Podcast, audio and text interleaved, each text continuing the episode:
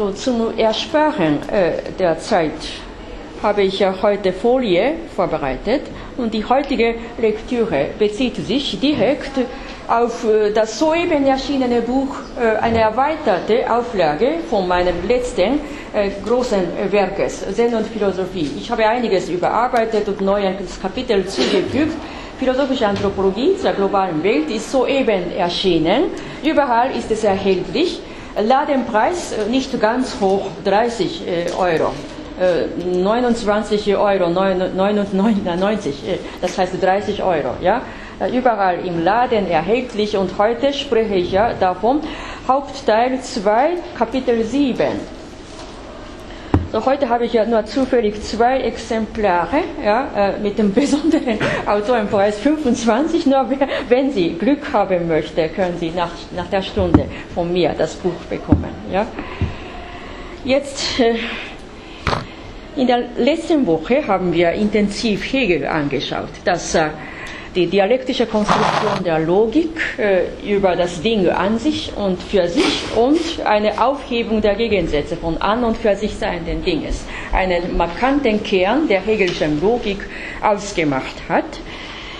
Äh, und äh, es ist bekannt, äh, dass eine solche dialektische Konstruktion gerade in der Philosophie des Zen-Buddhismus seit altem bekannt ist. Zwar ist es etwas anderes, ist ja sicher Zen-Philosophie schaut ganz anderes als hegelische Philosophie, aber wenn man genau die Konstruktion äh, der, Kern, der, der Kernlogik äh, untersucht, kommt man interessanterweise äh, zu einem Denkresultat, äh, dass die Zen-Logik sich sehr dialektisch gestaltet, so dass eine Gegenüberstellung und eine Komparison, eine komparative Reflexion über Hegel und Zen ist wohl möglich.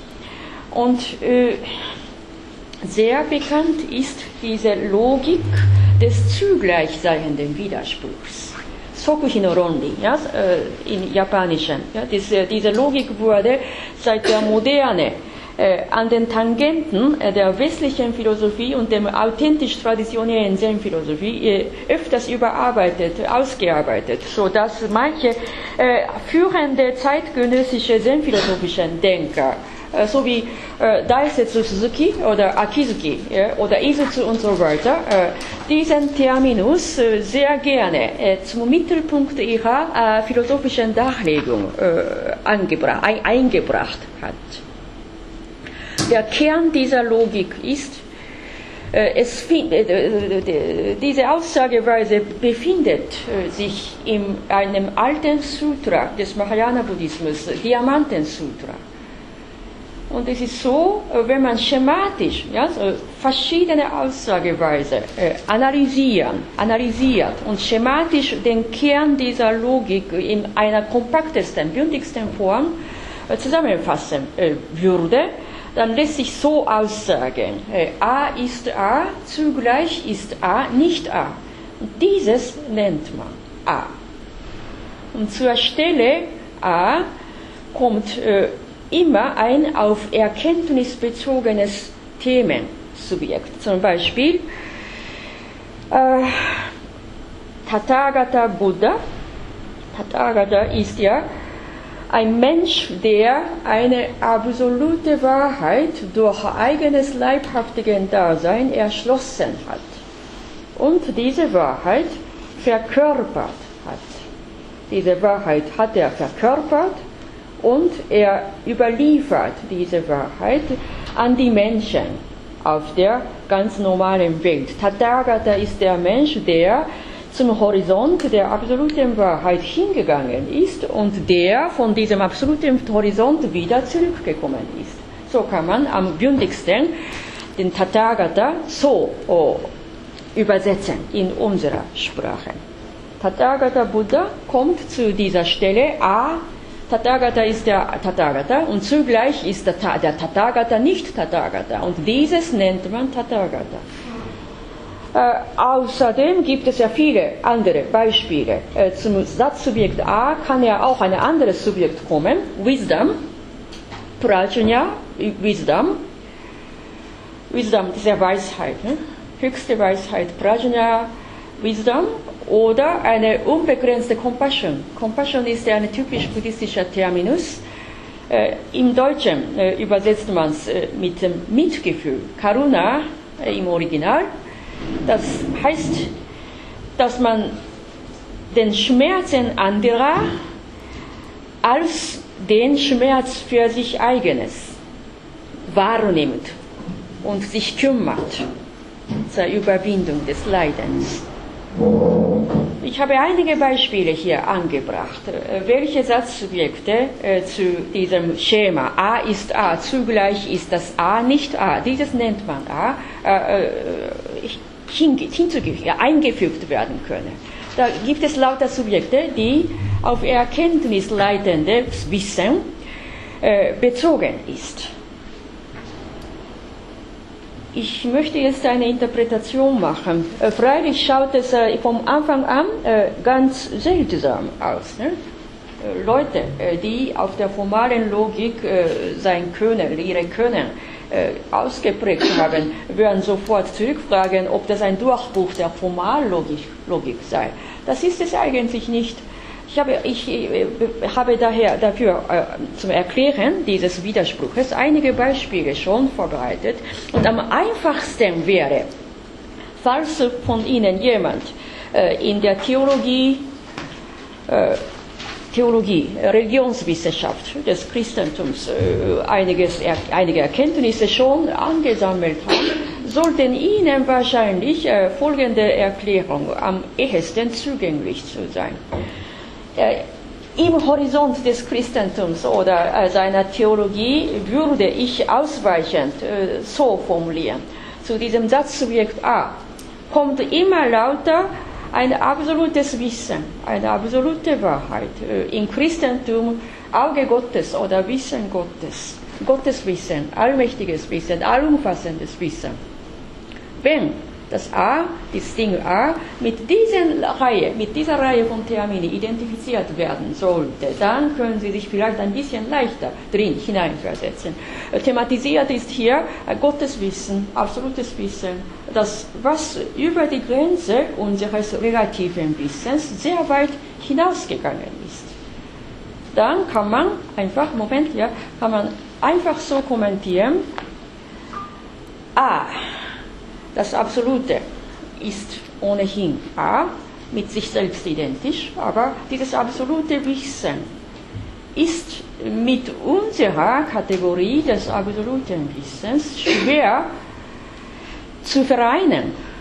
Wir sprechen immer und wir stellen uns immer vor, äh, durch Worte und Sprache äh, eine Kategorie zu interpretieren, wobei wir überhaupt nicht über die Grenze unseres relativen Wissens hinauskommen können. Ne?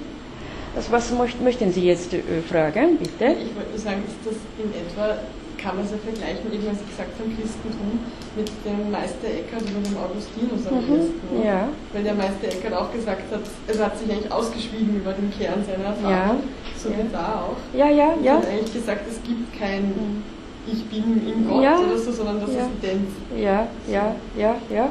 Äh, vorausgesetzt ist bei diesen äh, Denkern, Augustinus oder Meister Eckhart, das Absolute. Ja? Also unser relatives Wissen ist da neben oder zum Zweiten. Ja? Und von dem absoluten Wissen Gottes her gesehen, ist alle Definitionen von unserer subjektiven Vernunft eine ganz, ganz kleine relative Sache.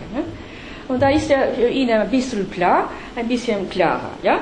Äh, wenn hier absolutes Wissen Gottes äh, zum, zur, zur, Stelle, an, äh, in die Stelle A äh, hineingefügt werden würde, äh, dann ist unser Wissen mit dieser äh, ganz relativen Kategorie immer gebunden und wir kommen über die Grenze unserer relativistischen Wissens relativen Wissens kaum hinaus. Daher negiert man, A ist A, Gott, das Wissen ist mit sich selber identisch, das ist klar, aber zugleich ist es Gottes Wissen, sobald wir durch unseren menschlichen Mund äh, drüber sprechen, dann ist es wieder eine Kategorie. Und wir können nur im Rahmen unserer kleineren Vernunft, kleineren Wissen, unseres relatives Wissen äh, über das Wissen Gottes ahnen da ist ja dieses A zugleich äh, nicht A. Und da setzt man sich in diesem Spannungsumfeld vom absoluten Wissen Gottes und unserem menschlichen, kleineren, relativen Wissens.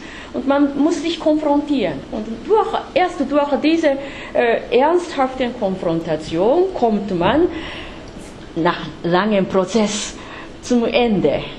Zum Sprechen ist sehr leicht, ne? diese Schlussworte. Dieses nennt man A. Einfach in ein paar Minuten, ein, ein paar Sekunden. A ist A bis hin zum, dieses nennt man A. Da braucht man nur fünf Sekunden. Aber gemeint ist hier ein ganz, ganz langer Bogen.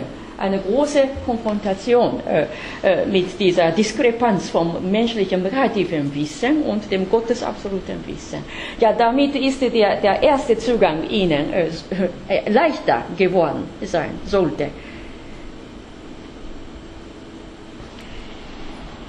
Und jetzt, äh, wir haben jetzt eine äh, Voraussetzung, ja, äh, dass es um, um die Diskrepanz vom absoluten Wissen irgendetwas und unserem relativen Wissen handelt. Es handelt sich um die Diskrepanz vom relativen Wissen Menschheit und des absoluten Wissens Gottes oder absoluten da muss man sich ein bisschen darauf aufpassen.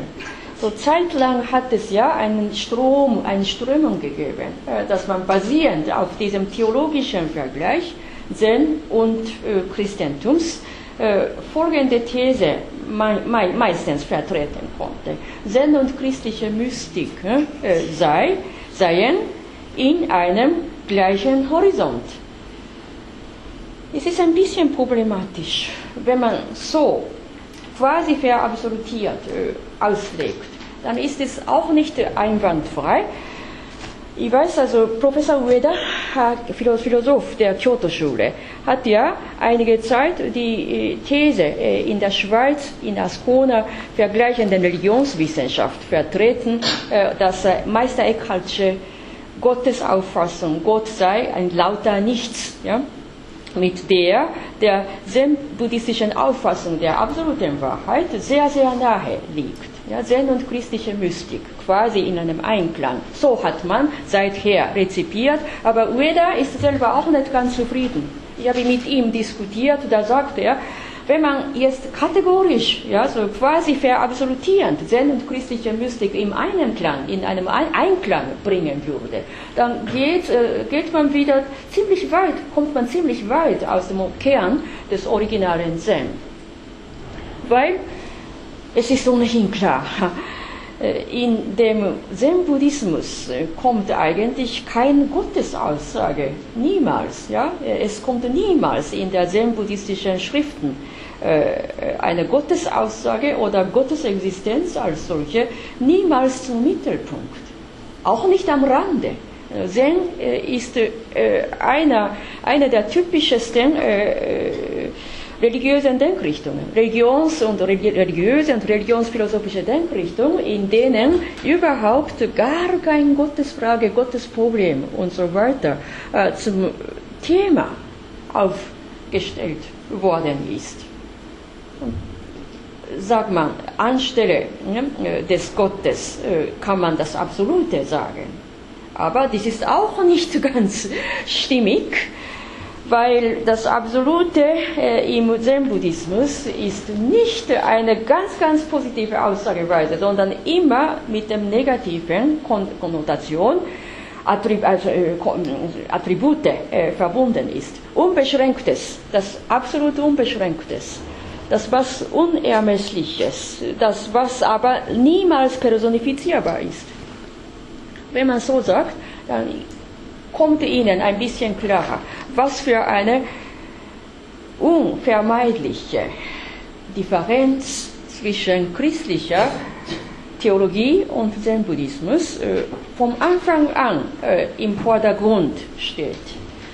Da möchte ich jetzt kommentieren. Äh, einige von Ihnen haben mit mir eine Einführungspraxis ins Zazen im buddhistischen Zentrum mitgemacht. Und worum geht es? Da hat es sich immer äh, darum äh, gehandelt, wie weit können wir uns von unserer angeborenen Subjektivität ablösen. Angeborene Subjektivität, das ist schon eine philosophische Frage, weil jeder von uns, sei äh, er oder sie, äh, begabt, wissenschaftlich begabt oder weniger begabt. Fast gleich, dass jeder einzelne Mensch immer im Rahmen seines eigenen Ich-Subjekts verschiedene Thesen formulieren und vertreten kann. Das ist sogar bei dem Kognitivwissenschaftler das, gleich, das Gleiche. Also Maturana sagte sogar, auch eine Position, eine Erkenntnistheorie im Horizont der Cognitive Science vertritt eine Art von Subjektivismus, sagt er. Und zwar mit Bezug auf die Vollziehung der methodischen Unterlage, Grundlage. So meint Maturana. Auch eine kognitiv-scientistische Position, eine analytische philosophische Position kann auch eine Art des Subjektivismus vollziehen. So meint, so meinen führende Cognitive Scientists im letzten Jahrhundert und zum Anfang dieses Jahrhunderts. Und da ist dieses Problem echt, echt philosophisch. Wir möchten immer objektivistisch eine Wahrheit äh, erfassen, möglichst objektiv, möglichst weit möchten wir uns äh, ablösen von unserer angeborenen Subjektivität. Aber trotzdem steht die Grenze immer. Auch wenn wir objektivst denken und handeln sollten, bleibt unser Denken und Handeln ständig innerhalb der Grenze unserer eigenen Ich-Subjektivität. Und es ist ja vom Anfang an für buddhistische Philosophie klar, weil wir so subjektiv sind. Daher, daher äh, leiden wir an verschiedenen Phänomenen falls wir wie Gott ne, äh, ein absolut, ein Besitzer vom absoluten Wissens gewesen wären, dann bräuchte man überhaupt gar kein Leiden zu bewältigen. Wir sind leider Gottes ein Mensch, ein schwaches Menschsein und ist immer verankert äh, äh an unsere angeborene Subjektivität. Und, und das ist ein gutes, guter Gegenstand zum Überwinden unserer Grenze. Und dafür macht man eine Versenkungspraxis in buddhistischer Richtung. Da habe ich ja damals im Sendung gesagt, wir meditieren nicht an Gott, wir meditieren nicht an irgendwelche mögliche Wiedergeburt als solche. Keinen Gegenstand haben wir in unserer zen-buddhistischen Versenkungspraxis, sondern es geht hauptsächlich darum, wie weit können wir uns von unserer angeborenen Subjektivität ablösen? Nichts anklammern, nichts fixieren. Ohne Schwärmerei, ohne Aberglaube, vorsichtig muss man behandeln. Gell? Wenn jemand schon in der christlichen Mystik einige Vorkenntnisse angesammelt hätte, hätte er gerne äh, darauf hinweisen, dass in der äh, Versenkungspraxis oder Kontemplation, Meditation in christlicher Richtung äh, bestimmt an eine Art von Ekstase immer äh, ganz offen zum Anschein tritt. Und jetzt aufpassen, ohne Schwärmerei, ohne Ekstase wenn auch diese Ekstase keine große Schwärmerei, sondern in der christlichen Mystik schon eine erhöhte Dimension, eine, eine Ekstase auf einer höheren Ebene äh, behandelt. Äh, Im originalen Sinn sagt man keine Ekstase, sondern realistisch bleiben, im Hier und Jetzt. Wenn Sie sich daran erinnern, was man im Sendung gemacht hat, dann ist ja klar. Atmen, rein konzentrieren, sich rein konzentrieren auf eigenes Atmen, klar sein, gewahr sein, Awareness zum Hier und Jetzt, dann ist ja die Ekstase als solche weniger passend. Auch wenn sie davon aus, hinaus ausgehend eine Art der Überschreitung ihres bisherigen, äh, bisherigen Wissens erreichen würden. Da ist eine Transzendierung da, aber nicht eine Ekstase. Bitte? Ja? Ich wollte, weil ich kenne das eben auch, dass in der Mystik wird ja oft geredet, gerade im Christentum, von diesem total überholten Emotionalen. Mhm. Zum Beispiel Frauenmystik. Das finde ich auch, das wird eher ein Blödsinn und eine Schwärmerei. Hat es auch mit dem nichts zu tun, was Sie, glaube ich, meinen. Mhm. Auch vom Zen-Buddhismus. Aber zum Beispiel Meister Eckhart hat sich ja, glaube ich, auch ausgedrückt und hat gesagt, dass die Worte nur ein Krückstock sind, mehr ja. oder weniger. Ja. Und dass man von Gott eigentlich nicht sprechen kann, ja. also von dem. Ja. Und Meister Eckhart wäre dann praktisch sehr wohl ein Mystiker, nur nicht im Sinne dieser schwärmerischen nein, nein. nein, Ekstasenmystik. Nein, nein.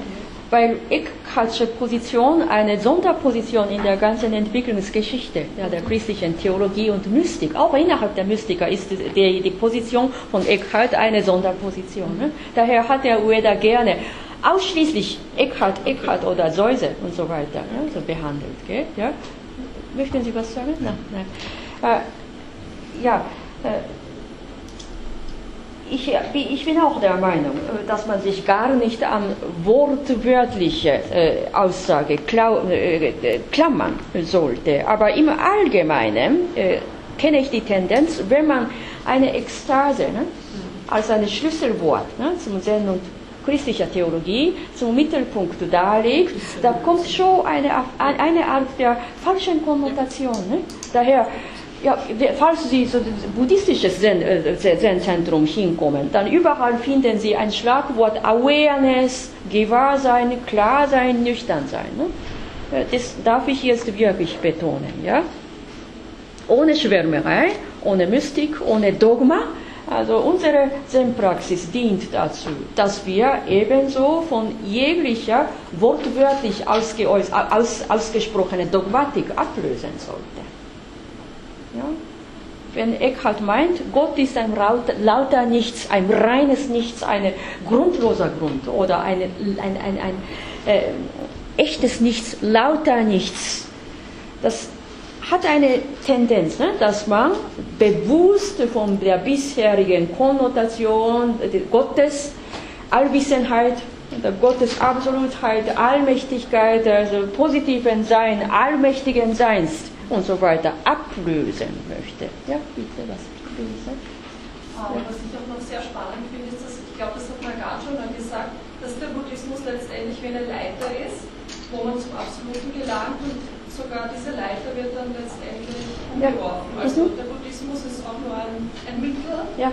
Und letztendlich aber auch nur eine Kategorie. Ja, ja, ja, interessant. Ne? Da äh, ergänze ich gerne dazu, basierend auf Ihrer Wortmeldung ganze Lehe sei ein Leiter, ja, Leiter, Leiter, Leiter zum Aufsteigen zu einer ab, absoluten Höhe. Ne? Und wenn man dieses unvergleichbares, unübertroffenes Wissen, Wissen des Unwissens des Wissens erreicht hatte, hat, erreicht hat, darf man diese ganze, dass man sich befreie, wieder ablösen, sich ablösen, wegwerfen. Und so etwas hat ja interessanterweise ich muss vorsichtig sagen, Wittgenstein am Ende seines Traktates, ja, also Kapitel 7, das ist sehr umstrittene Interpretation. So manche, so reine Analytiker sagen, dies ist ja nichts, das ist ja eine konfuse Aussage. Aber ich meine, äh, Wittgenstein hat interessanterweise an eine ähnliche Position angelangt. Ja? Also die bisherige ganze Behandlung, Operation verschiedener formallogischer Zeichensprache und ihre Lücke, ihre heimtückische Schwäche und so weiter, ist ja ein, ein, ein lauter Leiter. Leiter. Und wenn man dieses Wissen, diese Anhöhe erreicht hat, darf man den Leiter wegwerfen. Das ist eine kleine Exkurs. Ich wollte einfach sagen, wenn Sie diese äh, Wortgruppe, diese Wortgruppe ohne Schwärmerei, ohne Aberglaube, ohne Dogma, ohne Skeptizismus hinschauen, da kommt Ihnen natürlich vor, so etwas hat ja Kant ne, in der Vorrede der Kritik der reinen Vernunft gesprochen. Ja, und ich habe nichts Kant zitiert, sondern vom originalen zen-buddhistischen Lehre, ihrer Philosophie. Da kommt wirklich so vor. Zwar ist die methodische Vorgang ganz anders. Ne? Kant durch vernünftiges Deduktion der Kategorie der Kategorien erreicht man äh, jenen Stand äh, Vernunft an sich, ohne Schwärmerei, ohne Aberglaube, ohne Dogma, ohne Skeptizismus und jetzt bei Zen nicht durch die Kategorielehre äh, bei Kant, sondern durch Versenkungspraxis tun wir, dass wir von verschiedenen falschen Konnotationen der verschiedenen trivialen Kategorie oder Dogmatik äh, uns ablösen sollten, uns befreien sollten. Und äh, hier habe ich betont, äh, mit grün markiert, allseitig offen gehaltenes Bewusstsein. Diese Grundlage ist ein, sozusagen ein Zielort nach der Versenkungspraxis, ja? dass man äh, verschiedene Belege, Belastungen, Stresse und so weiter bereinigt und transparente, eine transparente Bewusstseinsgrundlage erreicht und da, von da an kann man wieder zurück zum real lebensweltlichen Alltag äh, zurückkommen so allseitig offen gehaltenes Bewusstsein in real ontischer und intellektueller Tätigkeit im Leben. Da ist es äh, so, äh, dass intellektuelle Tätigkeit, unser Wissen, unser Studium, Forschung, äh, Lehre oder Publikation im wissenschaftlichen Bereich, all das, ist, all das wird in dieser Denkrichtung als Handlung, als eine Erfahrung, Handlungspraxis im ganzen Leben hindurch aufgefasst. Und jetzt äh, von der anderen Seite darf man wieder kommentieren zu dem Diamanten-Sutra-Aussage. Äh, von der Analytik. Jetzt sind Sie, ist Ihnen schon klar, ja, das, äh, A ist nicht A. A ist A und zugleich ist A nicht A. Es ist aber keinerlei Durchbruch einer analytischen Logik oder formalen Logik, weil es sich um das Erfahren eines unübertroffenen Wissens handelt. So wie gesagt, behandelt wird in der zen-buddhistischen äh, Philosophie nicht nur jenes Resultat, das man einfach so schematisch äh, vorhin gezeigt hat. Äh, a ist A, zugleich ist es A, non A, dieses nennt man A. Das ist nur eine Skelette, ja? das ist nur ein Kernteil der Logik, aber das ist zu wenig. Gemeint ist mit dieser kurzen Schlagzeile eine ganze Erfahrung, eine ganze Konfrontation äh, mit diesem Widerspruch im Leben. Daher sage ich, ein Korpus. Ich habe immer gesagt, unser leibhaftiges ontisches Ich, dieser dimensional körperliches Dasein, ist ständig auf den Horizont der Philosophie mit integriert mit integriert. Wenn jenes Schema kommt, A ist A, zugleich ist A non A, dieses nennt man A. Das heißt, dass sie sich mit ihrem eigenen leibhaften Dasein äh, ernsthaft diesen Widerspruch konfrontieren müssen. Und dieses nennt man A, ist ja keine Tafel der Kategorie, sondern dass diese Aussage von ihrem Bauch her von ihrem ganzen körperlichen Dasein her als ein Einsicht, tiefgründige Einsicht, die mit dem Leben integriert worden ist, ausgesprochen werden kann. Dann ist dieses, die, die, die, dieser Dreiersatz keine wortwörtliche äh, Kategorie, sondern eine tiefgründige Dimension der Erfahrung zum Erreichen eines absoluten Wissens. So kann man kommentieren.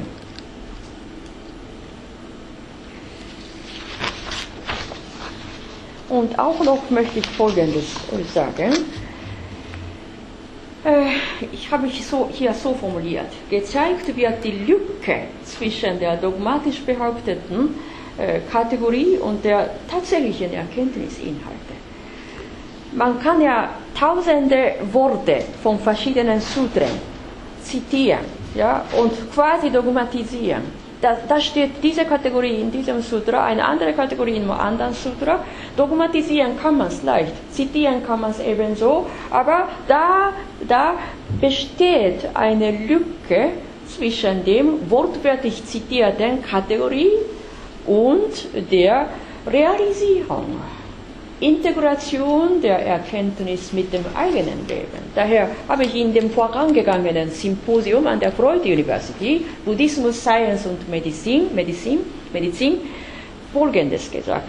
Es besteht ein weites Vakuum, ja, eine offene Lücke, ein ganz dimensionales Vakuum zwischen der schriftlich äh, äh geäußerte Kategorie und dem Erkenntnisinhalt in der Integration mit dem eigenen Leben.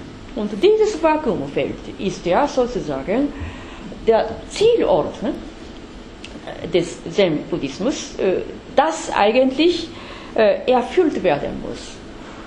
Wenn man bloß wortwörtliches Wissen von der Schrift oder von den Texten einfach auswendig lernt oder einfach dogmatisch so oder so hinnimmt, da ist dieses Wissen noch nicht verankert, noch nicht mit, nicht mit, integriert, mit, mit integriert mit dem eigenen Leben.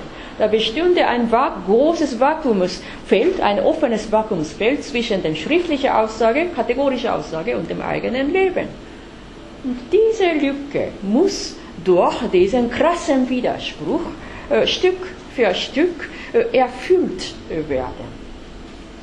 Also, da kann man ja so sagen, alle Kategorien, die in allen buddhistischen Texten so oder so ausgelegt werden, sind lauter A.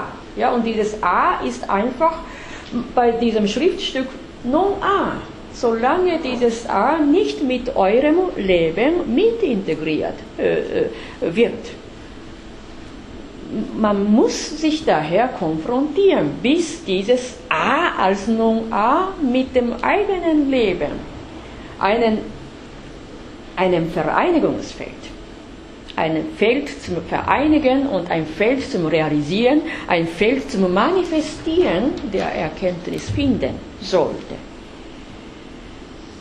Ja, daher kann ich Folgendes sagen.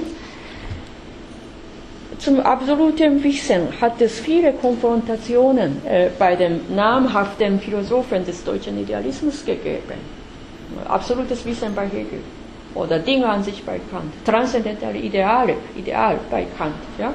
Wenn man nur wortwörtlich kategorisch ja, so diese also, so Gruppe deutschen Idealisten und Zen-Denker einfach kategorisch gegenüberstelle, dann scheint es so, wieso gibt es ja überhaupt gar keine Parallele? Deutsche Idealisten sind ja nur Idealisten und Zen-Buddhisten sind ja pra pra pra Praxis, am praxisorientierten Denker. Wieso können die beiden Felder einfach äh, äh, verglichen werden?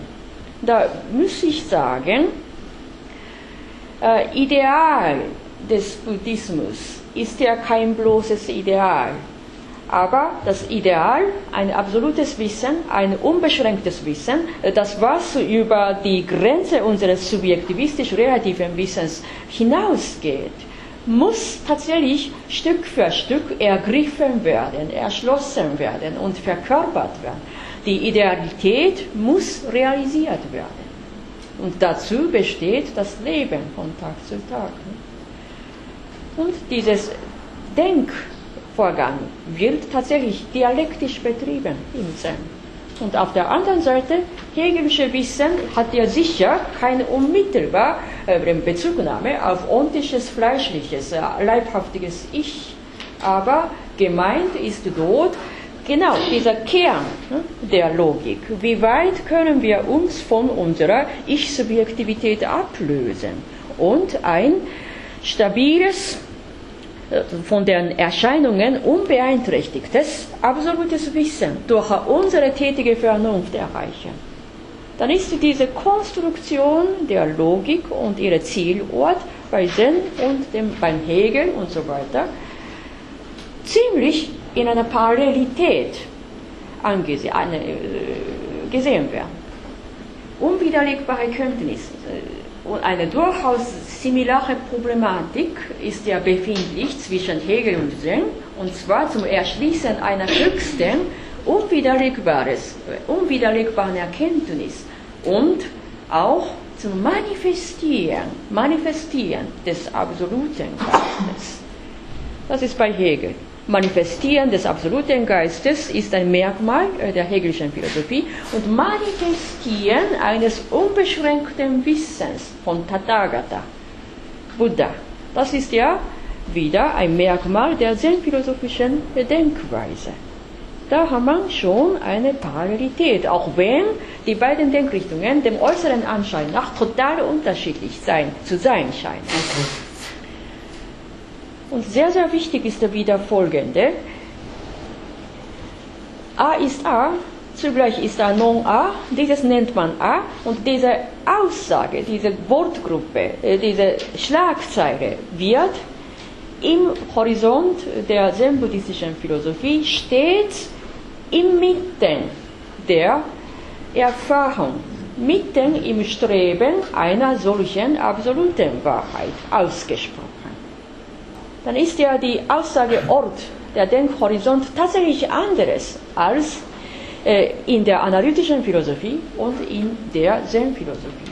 Wenn man irgendeine schematische Aussage in der analytischen Philosophie äh, hat, vor Augen hat, das ist schon eine fixe Kategorie, ja, die wirklich durch, durch reine Logik, durch reine Analytik und durch die reine äh, analytische Kategorie operiert werden sollte.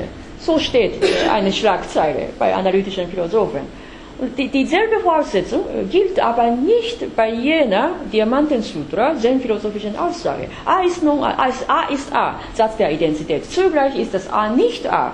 Eine Überraschung. Und dieses nennt man A. Das ist keine analytisch äh, oder formal logische Aussage, sondern das kommt mitten in einer ernsthaften Konfrontation äh, zum werdenden Buddha, wenn man so sagen man ist, jeder ist in, bei jener Aussage der zen-buddhistischen Philosophie selber auf dem Motivationshorizont, zum werdenden Buddha zu werden. Dann ist man ständig, Tag und Nacht, 24 Stunden lang, ständig in einer Bemühung. Und wenn man in einer solchen Bemühung mittendrin befindlich ist, kann man ja unendlich niemals aussprechen dass ich im Besitze eines absoluten Wissens bin, sondern ich bin immer in einer stetigen Bemühung, indem ich ja diese das unendliche Diskrepanz zwischen dem absoluten Wissens Buddhas und unserem menschlichen, schwächlichen, äh, relativen Wissens immer äh, klar einsehe. Und, und, und, und umso mehr, umso mehr bemüht man sich diese Diskrepanz zu lösen. Es ist ja, wie gesagt, eine unendliche Nahe ja, und Ferne, ja, die zwischen dem Nullpunkt und dem infinitesimalen Punkt ja, äh, zu Null äh, äh, bestehen können. Eine solche Voraussetzung ist ja schon wichtig. Ich habe schon äh, dieses äh, äh Grund, äh, grundsätzliche Wissen schon erwähnt. Die Erkenntnis gehört zum Bereich einer absoluten Wahrheit, wenn man im Diamantensutra jene Grundsätze spricht. So frei vom Bekenntnis, frei vom Bekenntnis, da ist wirklich zu betonen, also wenn man äh, Diamanten-Sutra-Aussage nur mit der christlichen Theologie vergleicht, ja, da kommt man nicht hier zu diesem, äh, zu, zu, zu diesem Stand. Das absolute Wissen, das unbeschränkte Wissen im Buddhismus ist frei vom Bekenntnis im Christentum kann man es schwer sagen. Ja? In der christlichen Theologie kann man diesen Ansatz eigentlich schwer sprechen. Äh, tut man das, äh, damit bricht man gleich äh, den äh, Horizont ne, des Denkens durch. Aber im Buddhismus lässt sich sagen, es geht frei vom Bekenntnis um eine absolute, unübertroffene Wahrheit.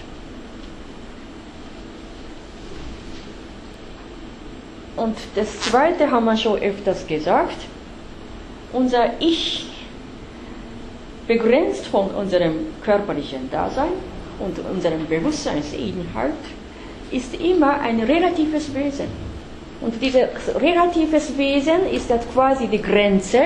Und wenn man sich dieser relativen Grenze bewusst wird, dann ist man schon ein Stück weiter zum Näherkommen zu einem unbeschränkten Absoluten.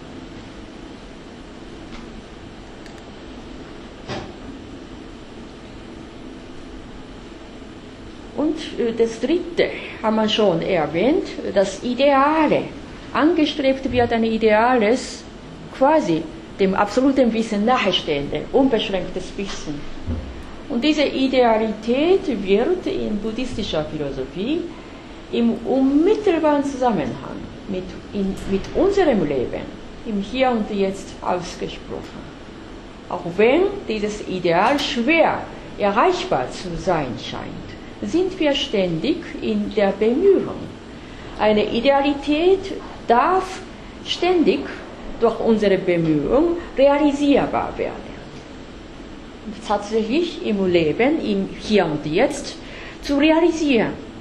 Und dazu habe ich meinen Terminus des Korpus hier angebracht. Korpus, ein dimensionales physikalisches Volumen unseres Körpers und es hat eine unermessliche Dimensionalität zum Aufnehmen eines neuen Wissens, zum Bearbeiten dieses neuen Wissens und zum Mitintegrieren dieses neuen Wissensinhalts mit unserem Leben. Korpus.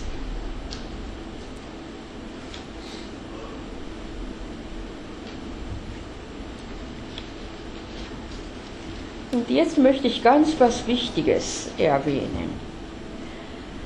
Ich habe schon vorhin erwähnt, äh, dass im Zen-Buddhismus einen unmittelbaren Zusammenhang von Erkenntnishorizonten und dem realweltlichen Lebenshorizont für wichtig gehalten wird. Das war schon ein Grundsatz im äh, Buddhismus im Allgemeinen. Aber im Zen-Buddhismus wird dieser Punkt außerordentlich hervorgehoben. Und in die Richtung wird jede Lehre äh, vertieft. Da habe ich so markiert, Diamanten Sutra war äh, im Original Sanskrit und eine Version des Tibetischen, ziemlich originalgetreu vom Sanskrit, äh, Wort für Wort, quasi eins zu eins nach Tibetisch, ins Tibetische, war der Text übersetzt. Und äh, von dieser Quelle her ist äh, das Original überliefert nach Ostasien, zuerst nach China und dann Ostasien. Da ist eine große Übersetzungsarbeit zustande gekommen, vom Original Sanskrit ins klassische Chinesische. Da ist eine drastische Umwandlung der Kultur, von einer Kultur zu einer anderen Kultur.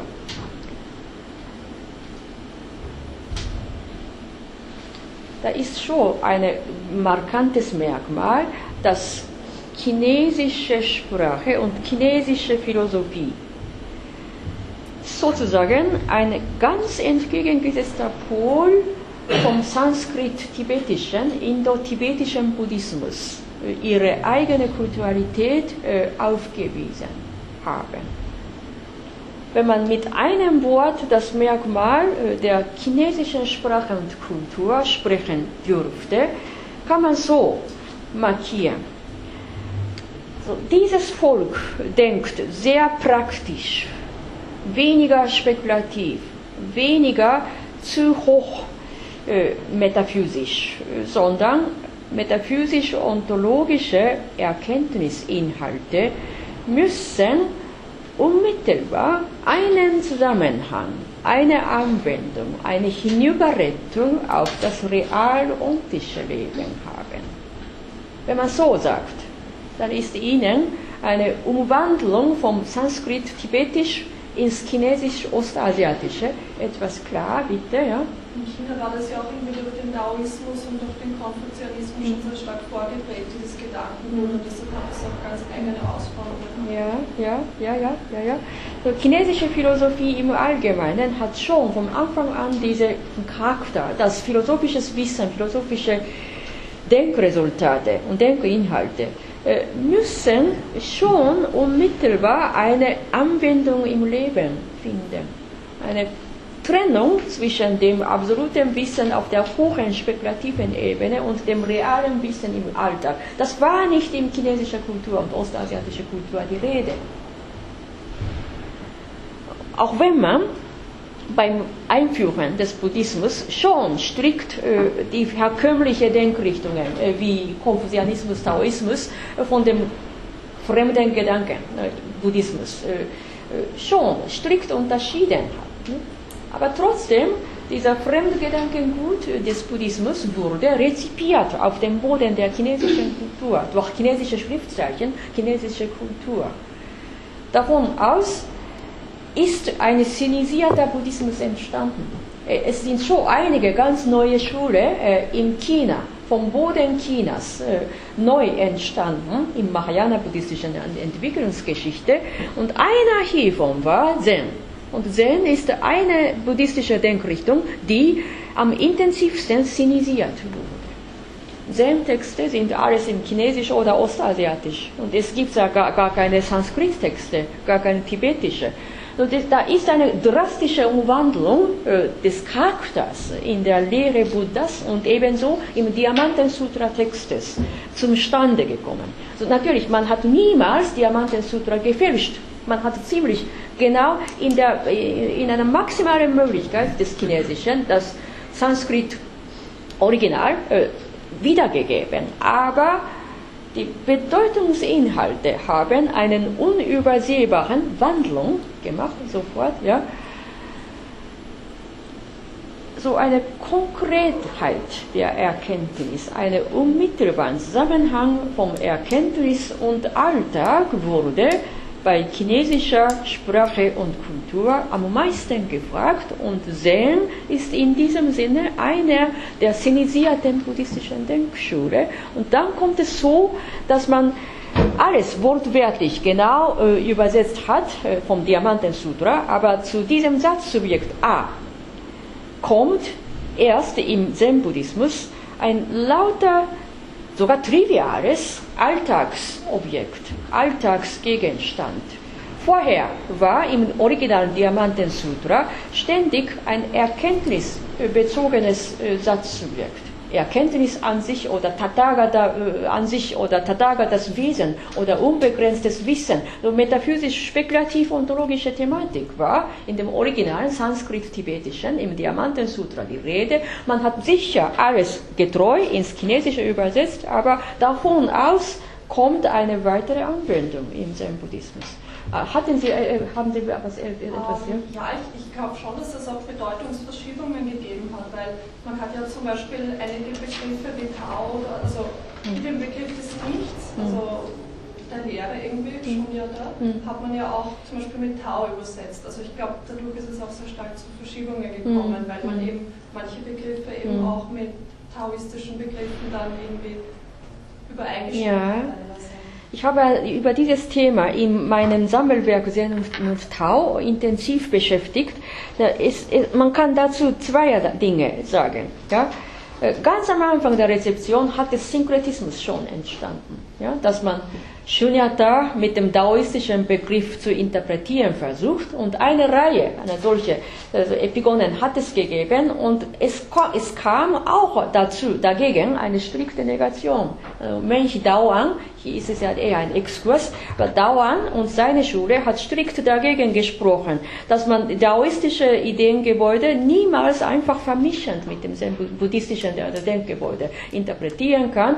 Äh, trotzdem, ne, trotz dieser Gegen, äh, Gegenbewegung gibt es in der langen geschichtlichen Entwicklung hindurch eine Reihe der Veränderungen schon gegeben. Ja?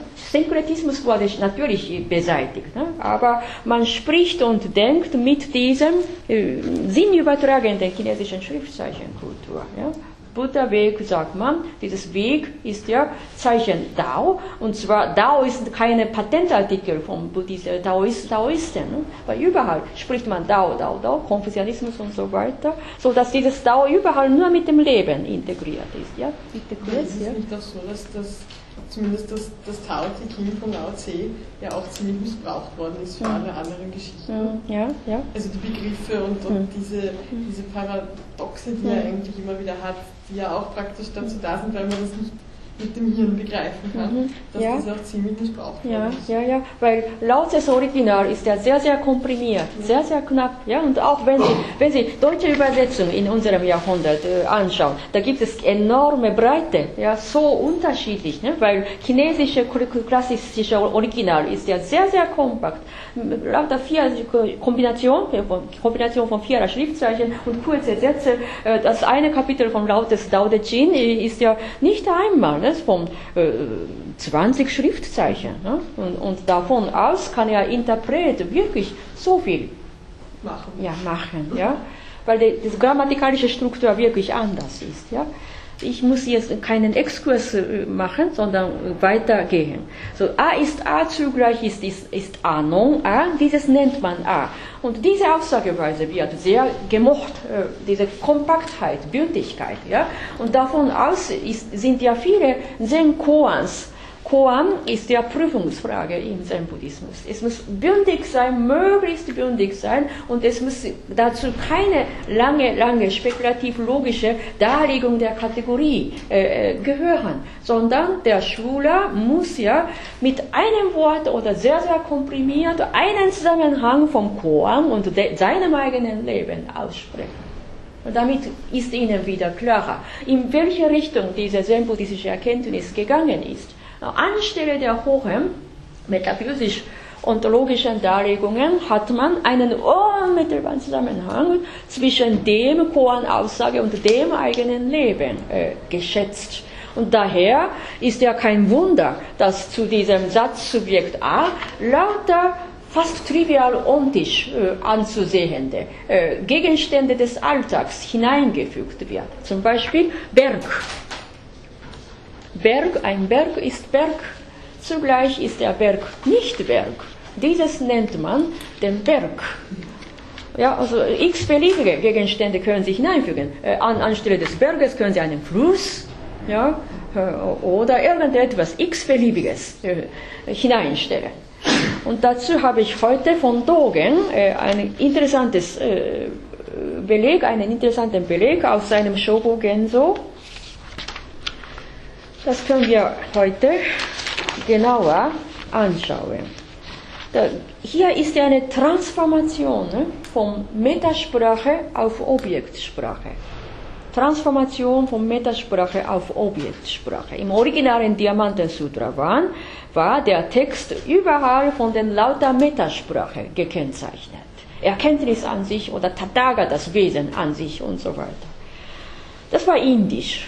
Und jetzt im sinisierten Zen-Buddhismus wird anstelle der hohen metaphysischen Kategorie lauter Alltagsgegenstände dazugekommen. Sag man, jetzt bleibt man bei Dogen. Ein Berg ist ein Berg, zugleich ist der Berg nicht Berg. Dieses nennt man den Berg. Ich habe so markiert, dass es eine bewusste Dialektik im Alltag ist. Bewusste Dialektik. Dialektik muss nicht unbedingt in einem universitären äh, Vorlesungshörsaal äh, eingeschlossen werden, sondern sie können mitten in ihrem Alltag konfrontieren mit jeglichem Ding A. Da ist so Berg, ein Berg, den wir flüchtig in unserem alltäglichen Empirie sehen, ist ja natürlich ein Berg. Ein Berg ist nichts anderes als ein Berg. Ein Berg ist mit sich identisch. Mehr oder nicht, mehr, mehr, mehr, mehr, mehr ist es nicht, minder, weniger ist es nicht. Damit gerät man einfach in eine Tautologie. Davon kommt nichts aus. A ist A als Tautologie. Da ist man auf einer ganz trivialen, alltäglichen, empirischen Ebene. Bei Hegel, wenn man ja, einen kleinen Blick, Rückblick auf Hegel wirft, dann ist ja klar, A als totes A ne, bei Hegel. Unreflektiertes, offengelassenes A ist ja totes A. Und in seiner Philosophie ist dieses A ist A ganz am Anfang, das ist ein triviales, ontisches Alltagswissen mit der Tautologie, davon kommt nichts aus. Dann zur zweiten Stufe. Äh, kann man jetzt eine kritische Reflexion, äh, äh, man kann sich in eine kritische Reflexion hineinversetzen.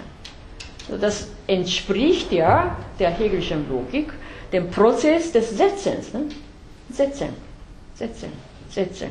Sich hineinsetzen in die gegebene Problematik und reflektiert ganz aufmerksam und genau, worum es geht. Und in der Zen-Philosophie macht man eine solche Konfrontation mitten im Alltag. Berg ist Berg.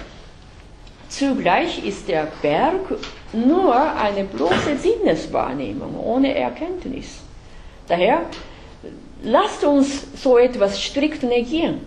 negieren. Der Berg ist ja nicht Berg, der auf einer Erkenntnisebene ewig bleiben sollte.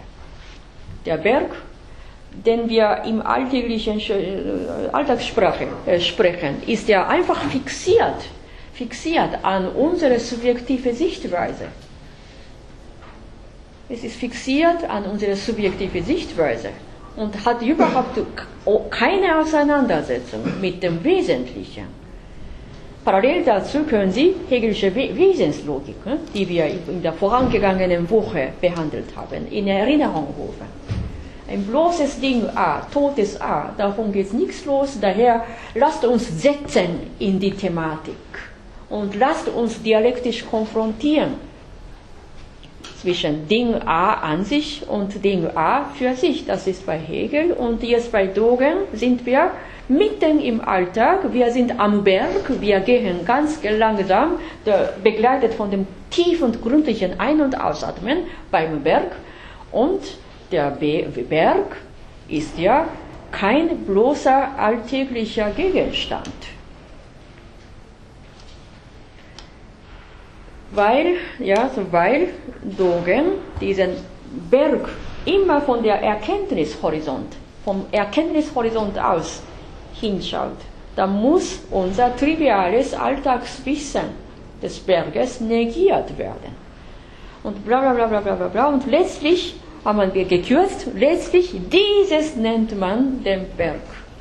Dieses nennt man den Berg. Dann ist dieses Berg kein bloßer Gegenstand, ne, sondern dass man das Wesen des Berges erfasst hat und das Wesen des Berges mit seinem eigenen Leben mit integriert hat sodass ein Korpus, eine wesentliche Erkenntnis manifestierende Einheit jetzt hier zum Stande gekommen ist.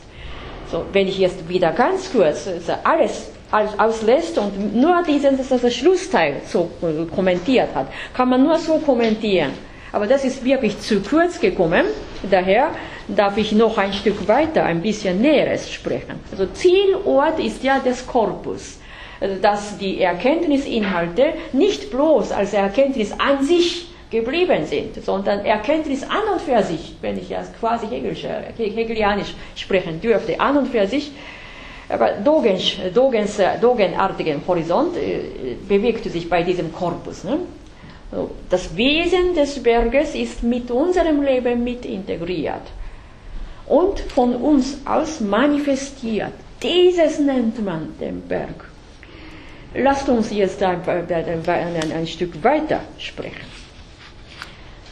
Ich habe schon markiert, in welche Richtung äh, das Dogensche zen-philosophische Denken gehen sollte. Zielort ist das Korpus, ja, aber das ist wieder zu abstrakt und Dogen macht es viel, viel konkreter. Und er spricht so in dem Shobogen so, wenn wir an einem Berg gehen, der Berg geht mit uns.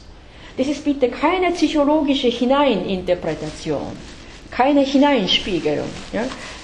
Keine Personifizierung äh, des Berges in der psychologischen Rollenspiele.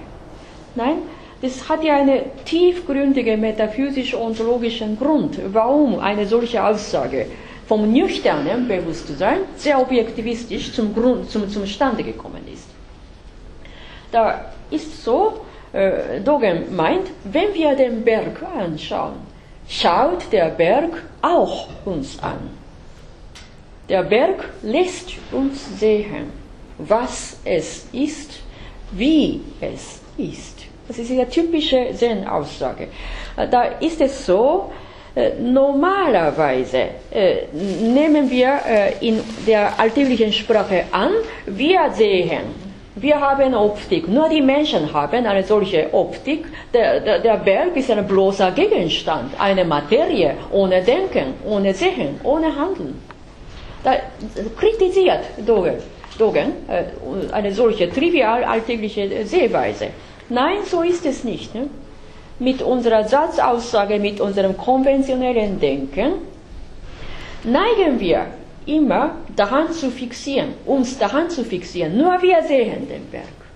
Währenddessen Berg hat überhaupt keine Vernunft, keine Einsicht, keine Prajna, so dass wir im Mittelpunkt der ganzen äh, Welt äh, mit unserem Wissen äh, stehen würden.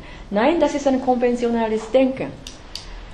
So, hier habe ich ja wieder markiert, Dogensche Aussage darf man nicht durch psychologische Hineininterpretation interpretieren.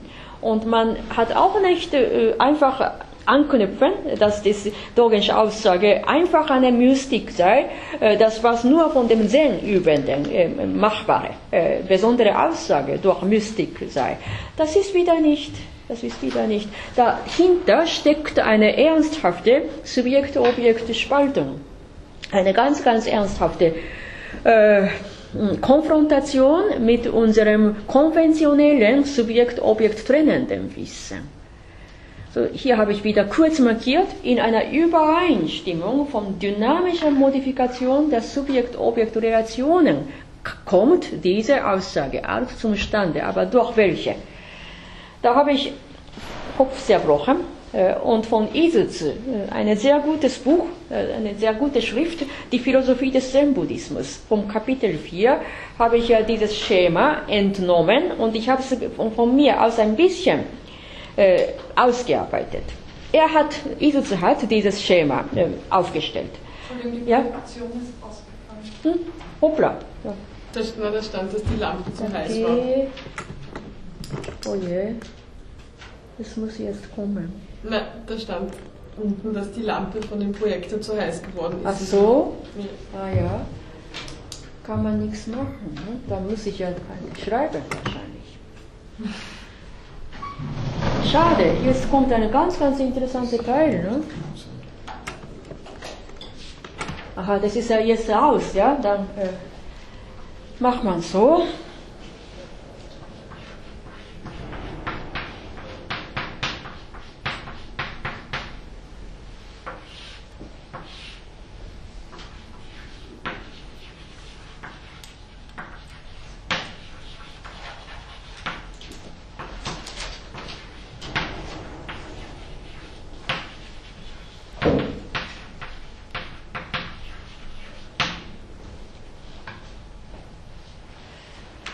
Im konventionellen Denken sind wir mehr oder minder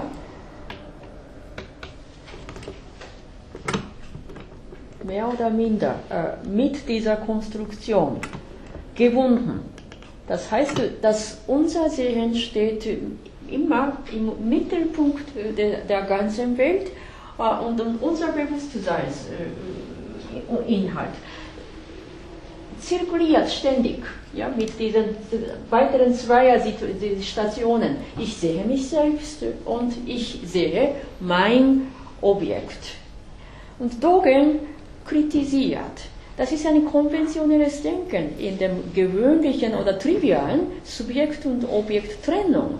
Ja, ich als vernünftiger Mensch sehe den Berg, der Berg ist ein bloßes Objekt ne, von unserem Sehen. Das ist es eigentlich nicht, meint er. So, er hat ja Folgendes betont, unser Ich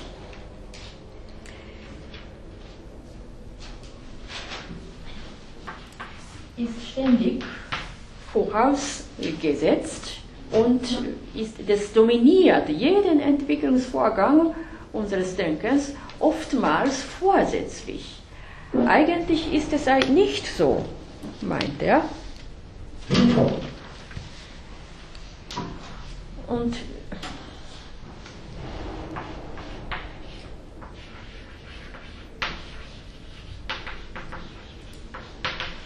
normalerweise ist immer so, das egozentrierte Ich sehe. Ja, und dann zirkuliert der Bewusstseinsinhalt immer mit diesen Stationen, ich sehe mich selbst und ich sehe mein Objekt. Wieder. Wenn Sie sich jetzt vorstellen, wenn äh, Ihr Wunschobjekt oder Wunschziel nicht erreicht werden könne, äh, durch welche, in welche Lage gerät diese Bewusstseinsgrundlage? So falls Ihr äh, gewünschtes Ziel, Wunschvorstellung und so weiter nicht erreicht werden, dürfte, da wird dieses Ich sehe mich selbst depressiv. Man stößt sich an eine eigene Grenze und man wird emotional und ich sehe mein Objekt, man begehrt nach dem Erreichen eines Objekts, aber das ist nicht erreichbar. Da wird man frustriert. Frustriert, Frustration, Depression, indem dieser Bewusstsein ständig, ständig nur so zirkuliert, einfach sich eingegrenzt vor der Außenwelt. Das ist sozusagen eine Quelle der Vergiftung. Eine Quelle der Vergiftung.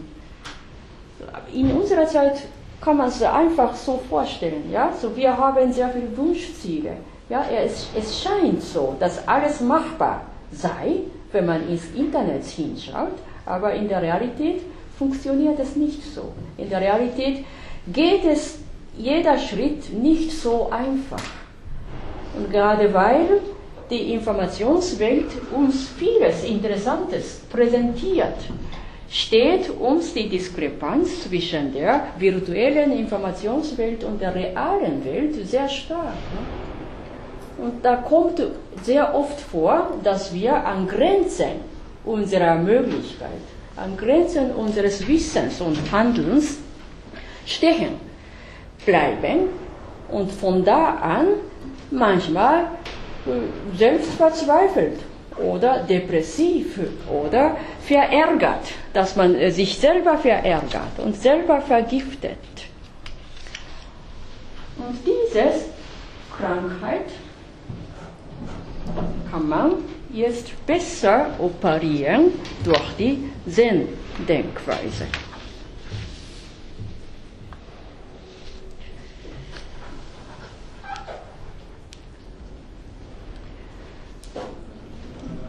So im Zen-Buddhismus.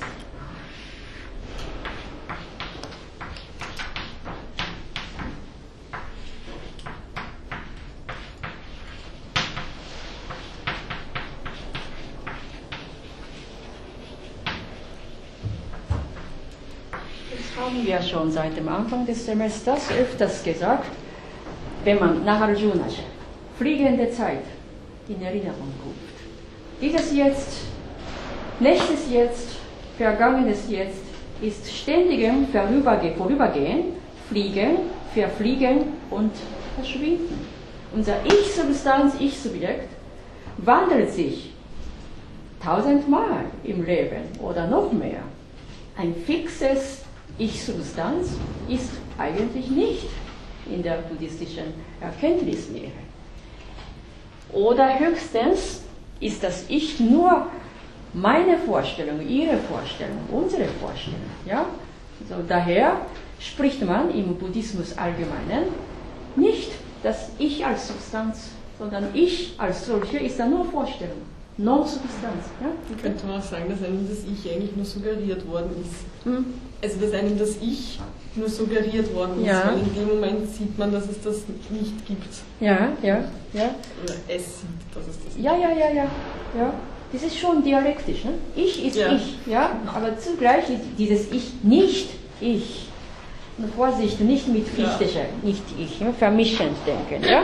Ich ist nur eine Vorstellung. Und diese Vorstellung wandelt sich von einer Minute zu der anderen Minute. Da gibt es überhaupt keine fixe Substanz, keine, keine fixe Einheit, keine absolute Substanz. Dann ist dieses Ich sehe nur ein Faktum. Es ist ein Faktum. Natürlich, niemand kann ihr Sehen optisch wegrauben. Ja, so ihr Sehen als Ich sehe kann nicht einfach vertauscht werden mit einem anderen Ich sehe von ihrer Mutter oder ihrem Vater. Ich sehe ist ein Faktum, das darf man schon bejahen, aber man darf diese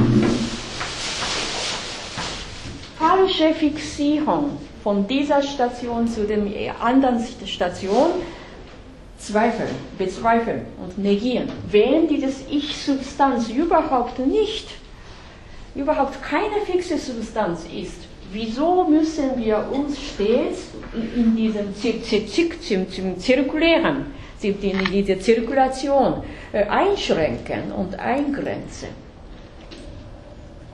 Man darf sich selber von dieser Fixierung, dass mein Wunschziel unbedingt erreicht werden. Wenn ich nicht erreichen würde, bin ich ja krank ne? oder ich bin depressiv. Ja? Das ist ein, ein, eine, eine, eine Spielerei der Vorstellung.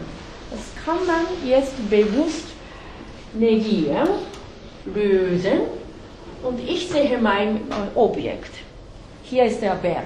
Da lässt sich fragen, ist der Berg bloß, bloß äh, als Objekt von uns vor unseren Augen? Ist der Berg bloß dazu da, dass wir auf dem Berg eine Seilbahn bahnen oder dass wir den Berg zu erobern äh, zu denken und dass wir den Berg abreißen und Häuser darauf zu bauen. Der Berg ist aber unabhängig von unserem menschlichen Nutzenwollens. Immer da. Der Berg ist vor unserer Geburt schon da gewesen. Der Berg ist nicht zum Zweck unseres utilitaristischen Nutzenwollens, Nutzenwillens, Nutzenwollens hier da. Der Berg ist nicht bloß unser Objekt. Dann ist wieder diese Route äh, dialektisch zu negieren ich sehe, ist ein großes Faktum. Ich sehe mein Objekt mit dem Wollen, dass ich unbedingt dieses Wollen nach meinem Willen äh, beherrschen und äh, erobern möchte. Das ist wieder nichts. Und diese Route wird negiert. Und wenn die Zweierroute so dialektisch in Frage gestellt und negiert worden sind, dann ist diese Route, ich sehe mich selbst als Eroberer oder als Allwissender äh, und ich sehe mein Objekt ebenso als Eroberer oder zum Besitzer allfälligen Wissens. Das ist nichts. Das Berg ist unabhängig von meinem subjektiven Willens seit alters her hier da gewesen. So damit, davon aus, haben wir so alle Route dialektisch strikt negiert,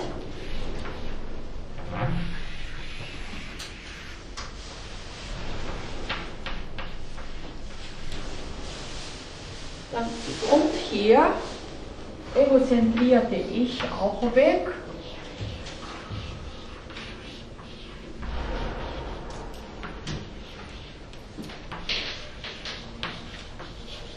ich als egoloses Selbst sehe, egoloses Selbst sehe.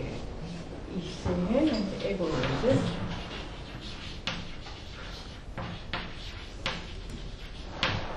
Ein egoloses Selbst setzt sich das Ich ins Wesen des Berges hinein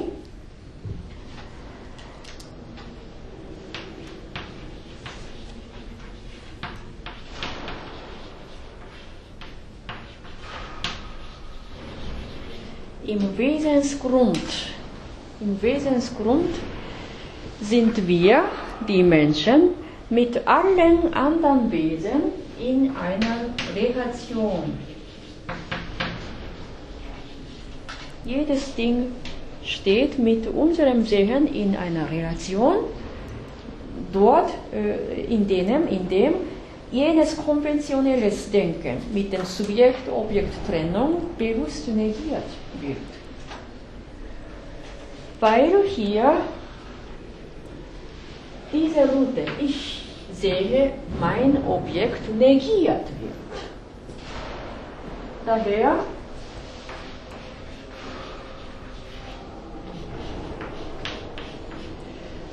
ist eine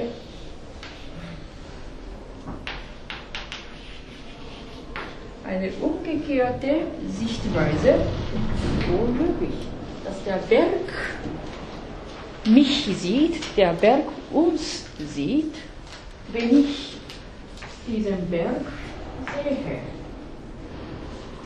Also normalerweise stellen wir uns als ein Subjekt zum Mittelpunkt der ganzen Welt. Aber du gemeint, das ist bitte ein konventionales, ich-subjektivistisch angehaftete Denken. Wenn man von einem unbeschränkten Wissen aus die ganze Situation hinschaut, dann ist das Ich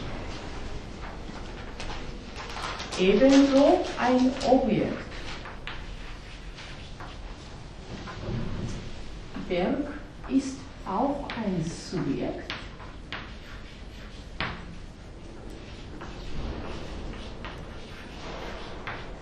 Subjekt und Objekt. Normalerweise, wenn wir sprechen, ich sehe den Berg, dann sind wir, ich, ein Subjekt und der Berg sei Objekt. Ne? Aber wenn dieses Verhältnis in die, jenem zirkulierenden Reaktionen umgetauscht wird, um, umformuliert wird, dann ist der Berg ebenso ein Subjekt, der uns sehen lässt, was er ist und wie er ist. Wie, wie ich vorhin gesagt habe, jene Aussage, wenn, ich, wenn wir am Berg gehen, lässt uns der Berg sehen, wie er ist. Da ist hier eine drastische Subjekt-Objekt-Reaktion äh, imstande zum Durchbrechen und zum Negieren, dialektisch zu negieren, ist das konventionelles Wissen, dass wir, ich als egozentriertes Ich, die ganze Welt hinschaue und alle Objekte nach unserem Willen äh, zur Verfügung stellen möchte. So ist es nicht. Von der ganzen Welt aus gesehen sind wir auch kleine Subjekte. Wir und Berge, Flüsse sind alle in einer Relation. So hier ist diese Kernstruktur der Relationstheorie des Buddhismus die Rede. Und zum Grunde liegt ja jene Substanz, ja, Substanzfreiheit. Das Denken, dass jegliche einzelne Ding äh, ungebunden an jegliche Substanz seine eigene Würde, seine eigene Existenz hat. So, dazu ist ja Dogen äh, diese These äh, vertreten. Also Subjekt und Objekt zirkuliert. Subjekt, Subjekt und Objekt sind ständig in einer Zirkulation. Der Berg ist ja nicht bloß Objekt von uns, sondern der Berg hat ja eigene Würde seine eigene Existenz. Und der Berg hat zwar nicht die Zeit, die wir mit unseren Uhrwerken messen können, aber der Berg hat in seiner eigenen Weise seine eigene Zeit. Der Fluss ebenso. Also wenn wir von unserem egozentrierten menschlichen Sicht aus alle Dinge sehen, da möchten wir alles messen und alles nach unserem Willen äh, zur Verfügung stellen. So ist es nicht die ganze Welt, meint Dogen. Der Berg hat seine eigene Würde, seine eigene Existenz. Der Berg sieht uns, auch wenn sein Sehen mit unserer Optik ganz anders sein könne. Der Fluss fließt mit uns mit.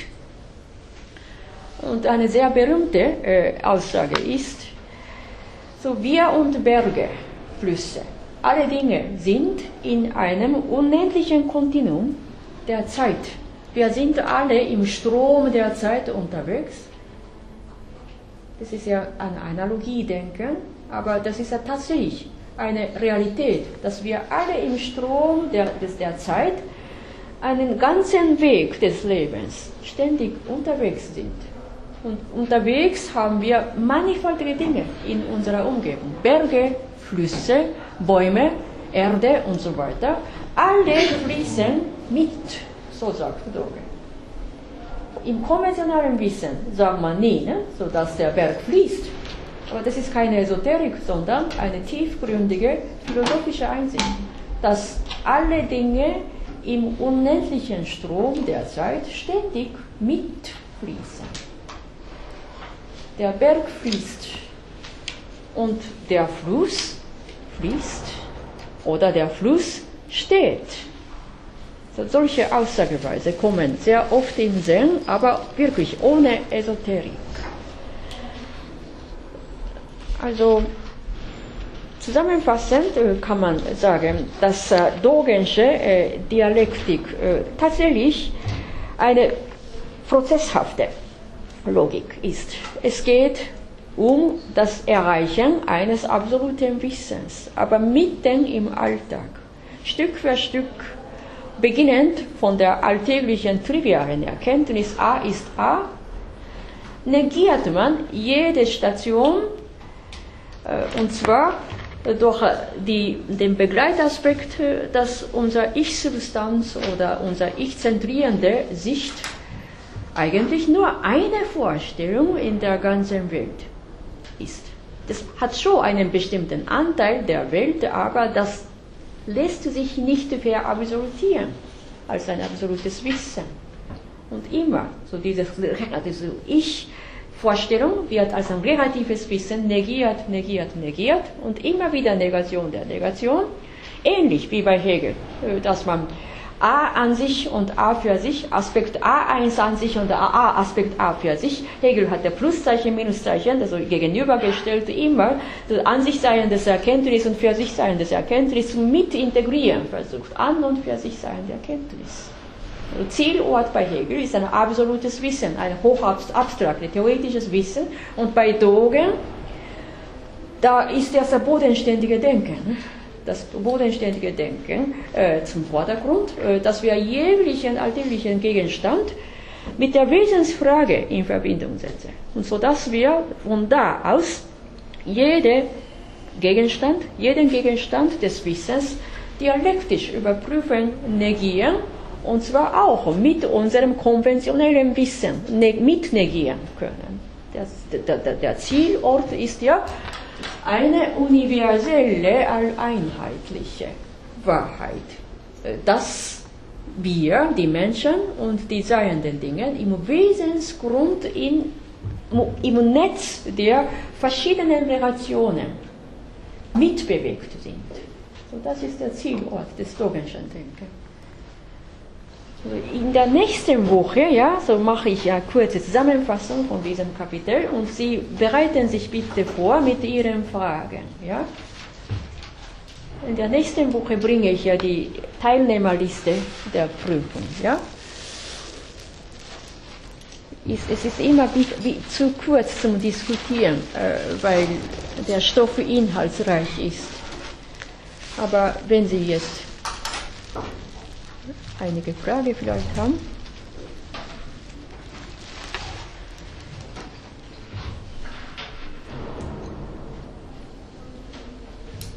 Bitte, ja, bitte. Ähm, weil Sie vorher gesagt haben, dass sozusagen alle Dinge oder das, was man eben als Objekt immer erkennt, ähm, so wie man selbst eigentlich in diesem Kontinuum von der Unendlichkeit ist, mhm, ja.